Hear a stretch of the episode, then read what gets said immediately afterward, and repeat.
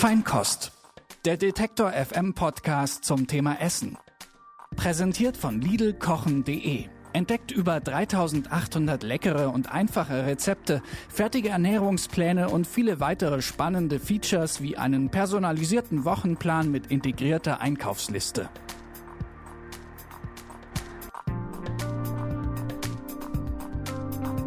Hi Leute, herzlich willkommen zu einer neuen Folge des Feinkost-Podcasts von Detektor FM.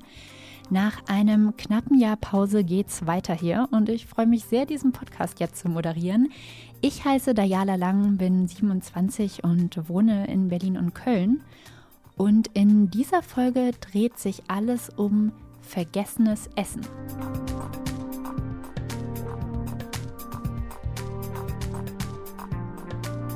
Jona Gold, Pink Lady, Gala und Co. Im Supermarkt greifen wir meistens immer zu denselben Apfelsorten, weil die Auswahl dort ist auch echt begrenzt. Tatsächlich gibt es aber weit mehr als 1000 verschiedene Sorten in Deutschland. Darüber spreche ich in dieser Folge mit dem Pomologen, also dem Obstkundler Jan Bade. Er reist durch die ganze Republik, um längst vergessene Apfel- und Birnensorten zu bestimmen. In jeder Podcast-Folge stelle ich auch Food-Bloggerinnen und Blogger vor, die uns in der Sprachnachricht kleine Einblicke zu ihren Vorlieben geben. Und in dieser Folge habe ich Eat This befragt. Aber jetzt geht's erstmal um vergessene Kräuter und Gemüsesorten. Ich habe zwei für euch auswendig gemacht, die ihre Zeit komplett diesen vergessenen Kräutern und Gemüsesorten widmen. Das sind die Landschaftsarchitektin Katharina Wöstefeld und der Landschaftsarchitekt Konstantin Merz, beide aus Kassel. In ihrer Gärtnerei K&K Stauden wachsen mittelalterliche Heilpflanzen und außergewöhnliche Tomaten.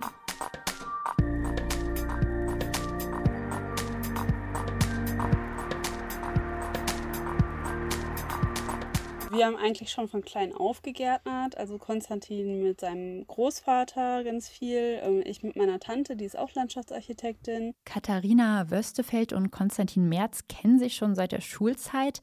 Beide haben dann im Master Landschaftsarchitektur in Kassel studiert und da angefangen, neben dem Studium Pflanzen zu ziehen. Das waren damals so Zierpflanzen, Akeleien heißen die. Aber die beiden haben schnell überlegt, hm, soll das jetzt ein Hobby bleiben oder machen wir das beruflich nach der Uni? Und Katharina hatte schon immer ein großes Interesse fürs Mittelalter. Und daraus entstand dann die Idee, gemeinsam eine Mittelaltergärtnerei zu eröffnen mit alten Kerberpflanzen und medizinischen Heil- und Symbolpflanzen. Ja, Katharina, woher kommt denn diese Faszination für das Mittelalter bei dir? Also das Mittelalter hat mich eigentlich schon immer fasziniert. Also so als Kind, na klar, da waren es halt so die Ritter und die Ritterburgen und so. Ähm, auch irgendwie Robin Hood und sowas. Und ähm, das fand ich immer total spannend. Also klar, man hat halt immer so dieses Verklärte, sag ich mal, in, in Anführungsstrichen, dass halt äh, das alles einfacher war früher halt. Ähm, aber für mich ist es halt so dieses wirklich vielleicht mit den Händen noch was zu machen. Und ähm, dann im Studium ist aber sozusagen der wissenschaftliche Hintergrund noch dazu gekommen. Da habe ich mich dann mit ähm, alten Klostergärten beschäftigt, ähm, mit alten ähm, Heilpflanzen, Medizinalpflanzen, mit alten Küchenkräutern.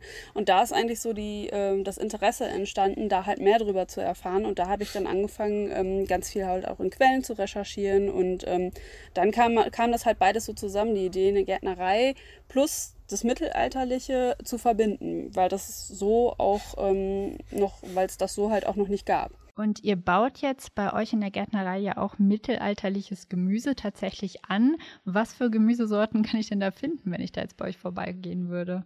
Ganz klassisch mittelalterliches Gemüse. Da haben wir zwei Sachen. Das ist einmal die Zuckerwurz.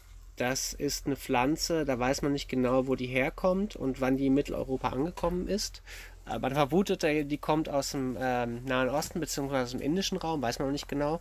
Aber die ist äh, nachweislich seit über 1000 Jahren hier in äh, Europa in Kultur. Ähm, hatte dann so im ähm, 18. Jahrhundert so eine Renaissance und heute kennt die keiner mehr. Das ist ein, ist ein großer Doldenblüter, entwickelt im Herbst als Speicherorgan einen Wurzelstock, also ist ein klassisches Wurzelgemüse. Relativ zuckerhaltig, schmeckt aber nicht süß, sondern nach einer Mischung aus Pastinake und ähm, Karotte.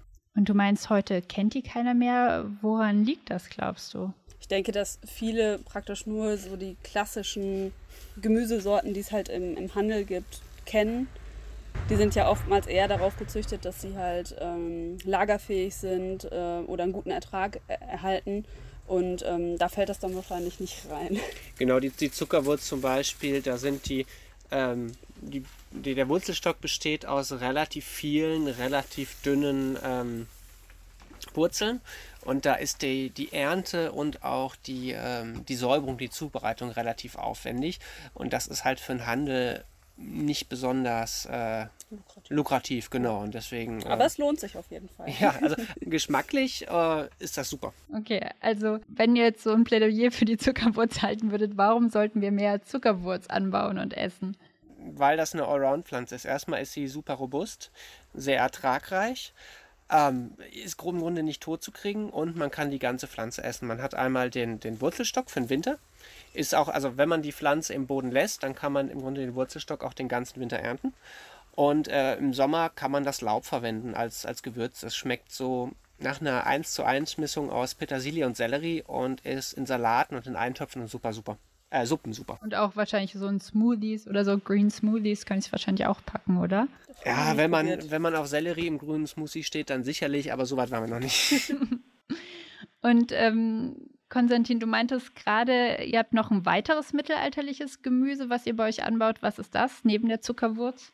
Da ist noch die Haferwurz oder Haferwurzel. Das ist eine Verwandte vom Wiesenboxbart. Also das werden die meisten Leute nicht kennen. Wiesenboxbart habe ich auch noch nie gehört. Was ist das? Ähm, das sieht aus wie ein Löwenzahn, blüht gelb und hat, hat gelbe, äh, hat, hat, hat so Puste, ziemlich große Pusteblumen. Also das kennen viele Leute nicht, aber werden viele Leute schon mal gesehen haben. Und die, äh, die Haferwurz, das ist eine Verwandte mit violetten Blüten und da wird die Wurzel zubereitet wie ähm, Schwarzwurzel. Mm, okay hat das auch ähnliche gesundheitliche Vorteile wie die Schwarzwurzel, das irgendwie gut fürs Gehirn ist zum Beispiel. Ja, die ist relativ reich an Inulin und für Diabetiker ganz gut geeignet. Und ihr zieht ja nicht nur Gemüse, sondern eben auch sehr viele Kräuter auf, auch eben mittelalterliche Kräuter.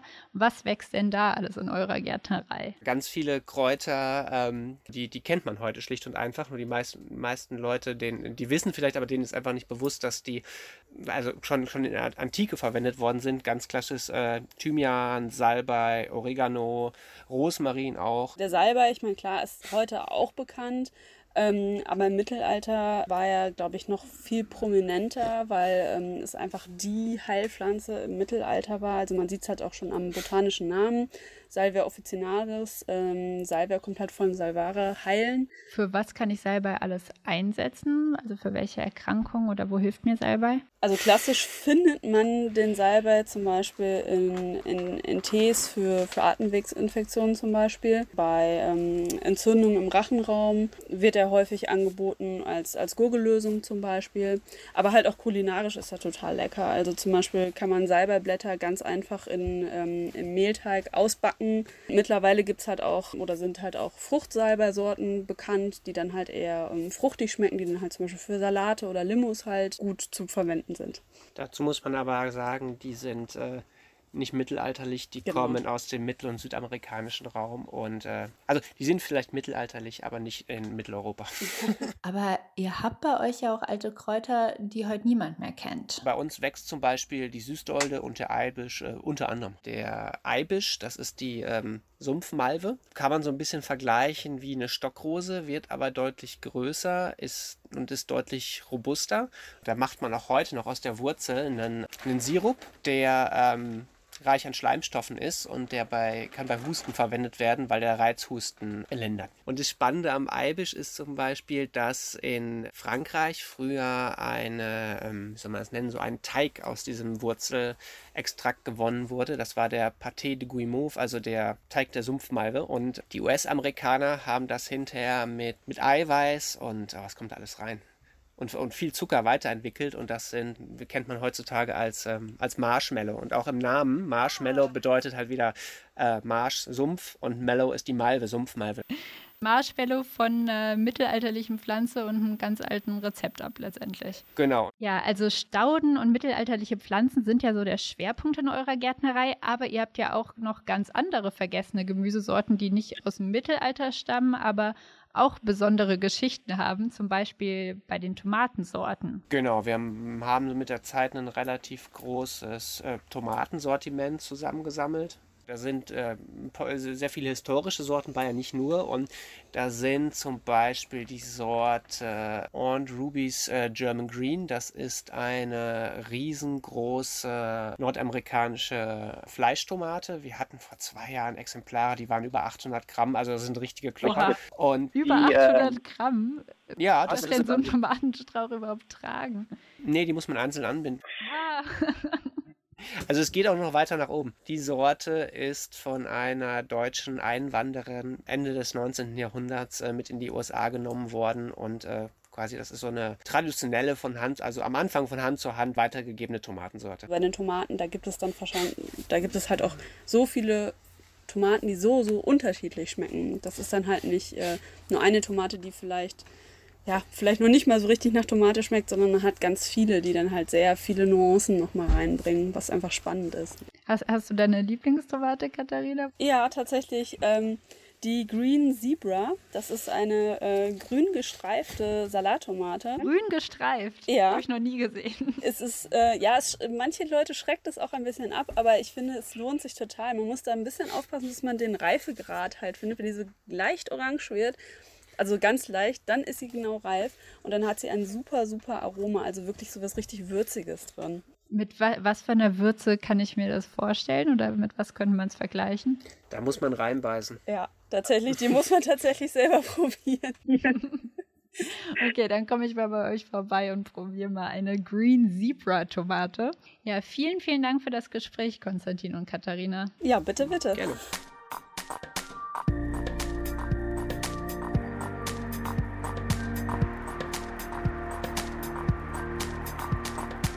Jetzt stelle ich euch einen Foodblog vor, der sich auf vegane und gesunde Rezepte spezialisiert hat.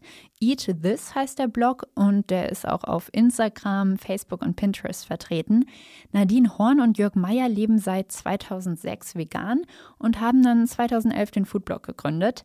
Die Rezepte sind bunt gemischt, äh, teilweise Streetfood inspiriert oder für die nächste Grillparty. Und die Message der beiden ist, vegan ist nicht eintönig und veganes Kochen muss auch überhaupt nicht kompliziert sein. Und ich habe sie mal nach ihren All-Time-Favorites gefragt. Und das haben Nadine und Jörg mir per Sprachnachricht geantwortet. Wenn du ein Lebensmittel sein könntest, welches wäre das? Also Nadine als alte Mrs. Potato Head wäre auf jeden Fall eine Kartoffel. Ja, bei mir auch muss ich gar nicht lange überlegen. Der ist ein Brokkoli, weil seitdem ich den kenne, schreit er eigentlich immer nur nach Brokkoli schreien. Ja. Welches Obst, Gemüse, Kraut ist deiner Meinung nach total underrated?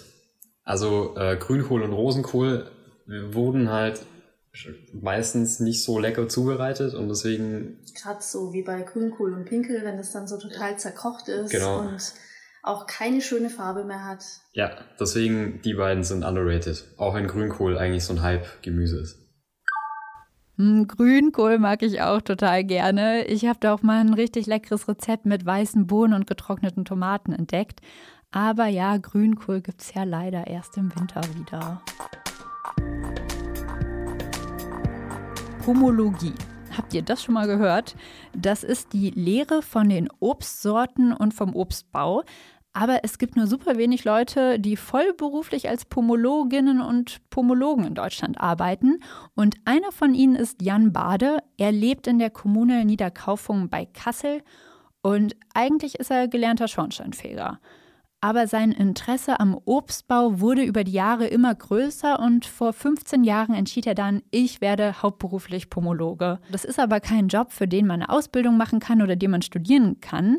Pomologie ist überliefertes Wissen. Also das wird immer weitergegeben von Leuten, die sich genau so wie Jan für Äpfel und Birnen begeistern.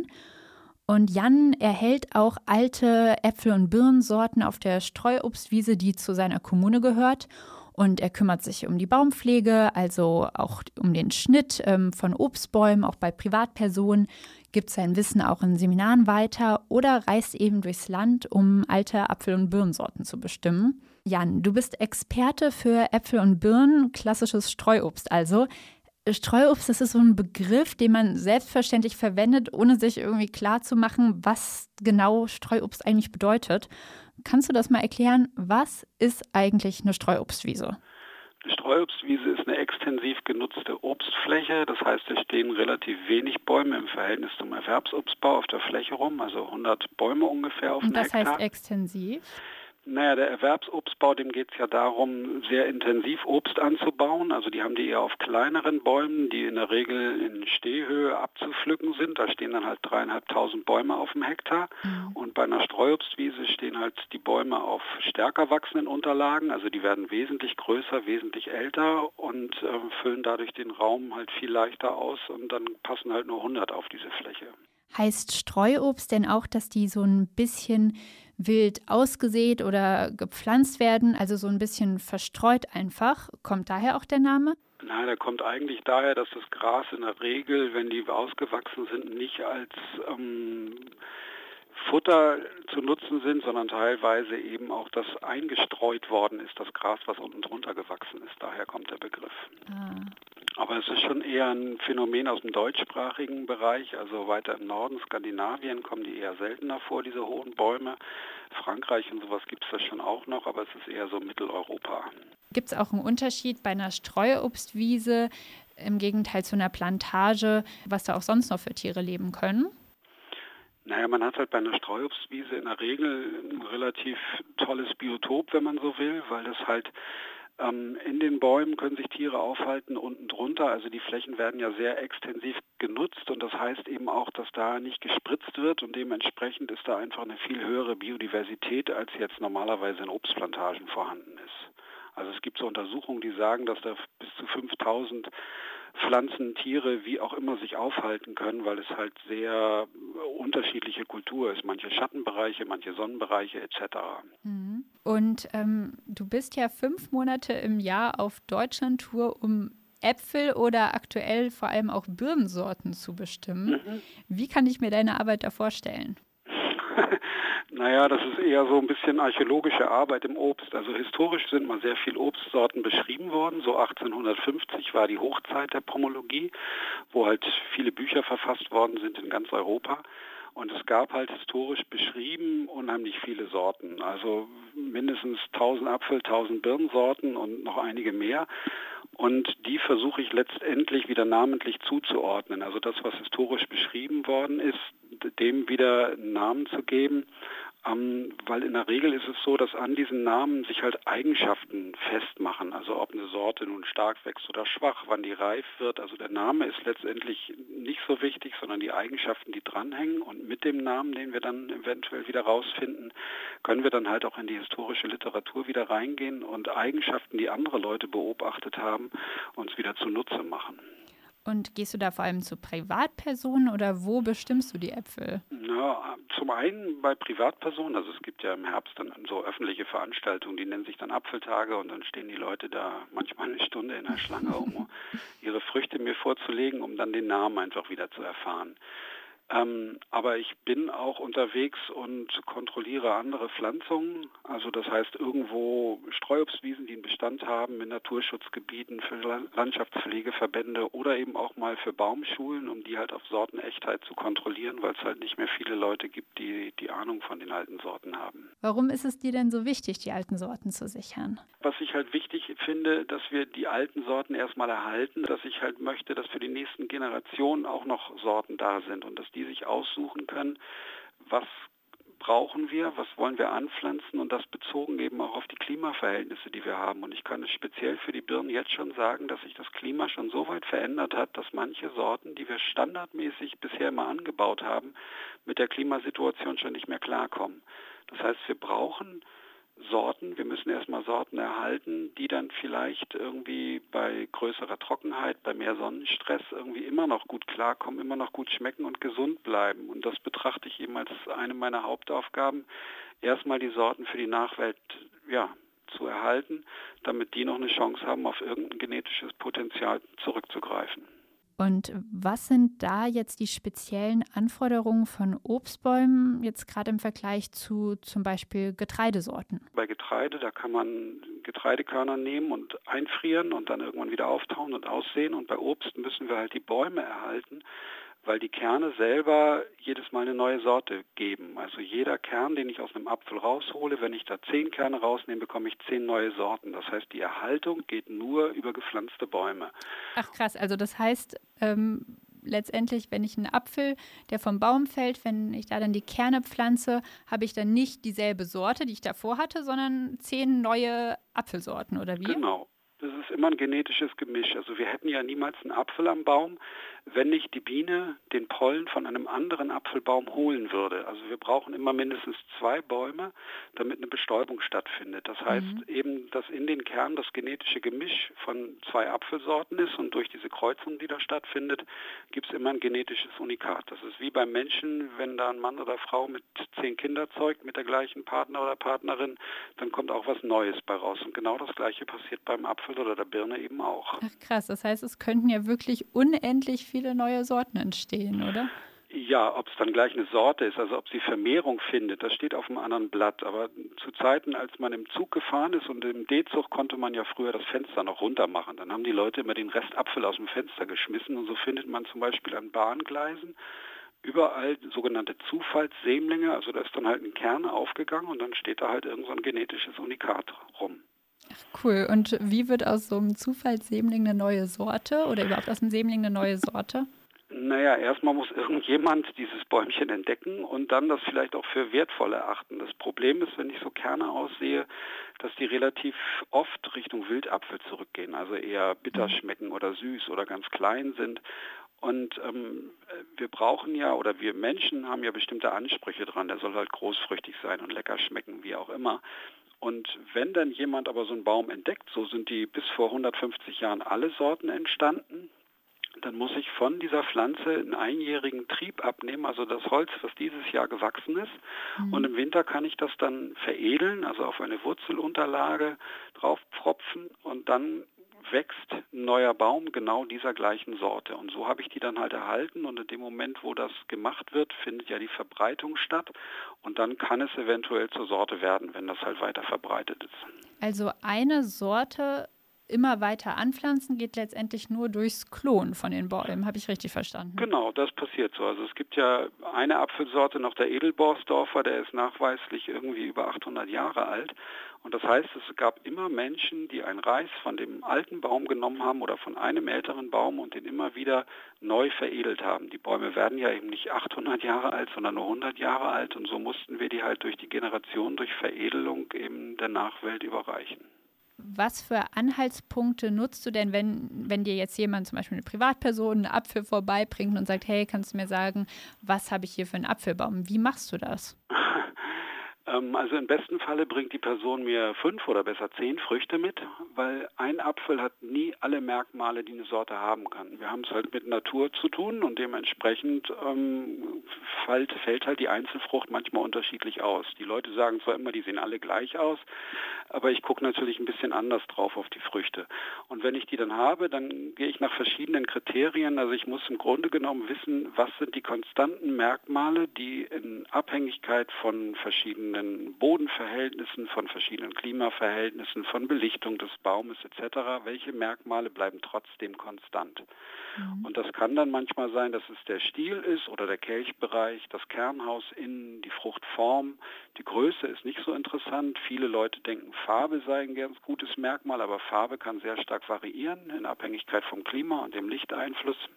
Mhm. Und so suche ich mir halt konstante Merkmale raus anhand derer ich dann sagen kann, okay, nach den Merkmalen muss das die und die Sorte sein. Es gibt ja viele Sorten, die wirklich bei uns in Vergessenheit geraten sind. Mhm. Warum sind die denn überhaupt in Vergessenheit geraten? Naja, also es gab eben diese Hochzeit der Pomologie, ich sage jetzt mal so zwischen 1850 und 1900. Und danach fing es dann so langsam an, dass die bäuerliche Landwirtschaft sich verändert hat. Wir sind ja heute nicht mehr so, dass es irgendwie einen bäuerlichen Betrieb gibt, der alles macht. Also meistens sind die Betriebe ja spezialisiert. Entweder hat man nur noch Kühe oder nur noch Schweine oder eben man baut nur noch Getreide an. Und historisch war es ja so, dass man immer Gemüse und Obst und Kühe und Schweine, also von jedem etwas hatte. Und die Vermarktung ist in der Regel regional passiert. Und das hat dann mit der Zeit ja immer weiter aufgehört, dass die Leute sich spezialisiert haben und die Vermarktung nicht mehr regional passiert ist. Und so sind bestimmte Sorten eben für die Massenproduktion äh, eigentlich rausgefallen, weil die zum Beispiel nicht so gut transportfest sind, nicht so gut lagerfähig sind. Und so wurde das Sortiment immer mehr vereinheitlicht. Und speziell im Obstbau ist es ja mittlerweile so, dass es halt Betriebe gibt, die nur noch Obst anbauen und die müssen jedes Jahr eben entsprechend Tonnen produzieren, damit sie davon leben können. Mhm. Und da hat man sich natürlich dann für Sorten entschieden, die das auch gewährleisten können. Also meistens, die meisten Menschen kennen ja zum Beispiel noch die Sorte Cox Orange. Das ist so ein sehr aromatischer Tafelapfel. Das ist aber ein launischer Träger. Also der bringt nicht jedes Jahr Massen an Obst. Und dann muss man sich natürlich entscheiden, will ich Geld verdienen mit einer Sorte, die vielleicht nicht ganz so ein tolles Aroma hat, aber eben 100% mehr Ertrag bringt. Und dementsprechend hat man sich halt für Sorten dann entschieden, also das, was heutzutage im Supermarkt liegt in der Regel, was halt Massenertrag bringt, was gut lagerfähig ist, was gut transportfähig ist, damit lässt sich dann Geld verdienen. Und solange wir alle nur bereit sind, 1,99 Euro fürs Kilo zu bezahlen, ähm, wird es dabei bleiben. Hm. Und ähm, ja, viele der alten Sorten, die jetzt leider in Vergessenheit geraten sind, haben ja aber schon auch Vorteile, oder? Also nicht automatisch, aber es gibt halt eben etliche alte Sorten, die zum Beispiel für Allergiker geeignet sind, also Leute, die eine mhm. Apfelallergie haben, was hauptsächlich daran liegt, dass für die Züchtung, also für die neuen Sorten, die im Supermarkt sind, ähm, Sorten ausgewählt worden, die nicht so leicht verbräuen. Also wenn man die aufschneidet, dass das Fruchtfleisch nicht braun wird. Das war ein züchterisches, züchterisches Kriterium, was die Leute nicht haben wollten. Also da sind dann Polyphenole rausgezüchtet worden, die aber ein Allergiker eben gut brauchen kann. Und bei vielen alten Sorten sind die halt noch drin, diese Polyphenole. Und deswegen sind die für Allergiker oft besser geeignet. Ja, jetzt habe ich mal eine Frage an dich, wenn du dich entscheiden musst. Apfel oder Birne? Oh, ganz klar, Birne. Warum? Na, ich finde, die Birne ist eine Frucht, die also ein bisschen sensibler ist als der Apfel, nicht so transportfest etc. Aber ich kenne im Moment keine Obstsorte oder überhaupt irgendwas, was mehr Aromafülle bietet. Also wenn man die Birne wirklich auf dem richtigen Punkt erntet und dann isst, also eine vollschmelzende Birne hat, das ist nicht zu vergleichen mit dem, was es im Supermarkt gibt, weil die müssen auch transportfester ankommen. Und eine Birne muss eigentlich nachgelagert werden. Das heißt, bei Zimmertemperatur noch zwei, drei Tage liegen und dann kann sie vollschmelzend werden. Und das wird in der Regel im Supermarkt ist es schwierig zu erreichen, weil meistens sind sie dann schon hinüber. Aber wenn man die auf diesen Punkt kriegt, dann bietet die äh, aromatische, also ja, dann ist sie einfach hoch aromatisch, kann total lecker sein. Aber es gibt eben auch Birnen, die historisch zum Kochen benutzt worden sind. Die in Norddeutschland hat man die mit Grünkohl mitgekocht, die so mhm. fest sind, dass man die wirklich als Gemüse nutzen kann. Und da steckt einfach in Birnen ein unheimlich großes Potenzial drin. Aber vielleicht äh, bin ich einfach auch nur so birnenfixiert, weil sich da weniger Leute für interessiert haben und man da noch viel mehr Entdeckung machen kann als beim Apfel. Ich weiß es nicht. vielen, vielen Dank für das Gespräch, Jan. Gerne. Also Grünkohl ist auf jeden Fall der gemeinsame Nenner hier, diese Folge. Das hatten ja auch Nadine und Jörg vom Foodblog Eat This genannt. Und ja, haben wir zumindest eine Sache, würde ich sagen, auf die wir uns freuen können, wenn es wieder kälter wird. Ja, Leute, das war die erste Folge Feinkost zum vergessenen Essen. Schön, dass ihr zugehört habt. Ich freue mich über euer Abo und gerne auch euer Feedback. Schickt das einfach per Mail an kontakt.detektor.fm. Und ja, erzählt es gerne rum, wenn euch der Podcast gefällt. In einem Monat kommt die neue Folge raus. Bis dann, macht's gut.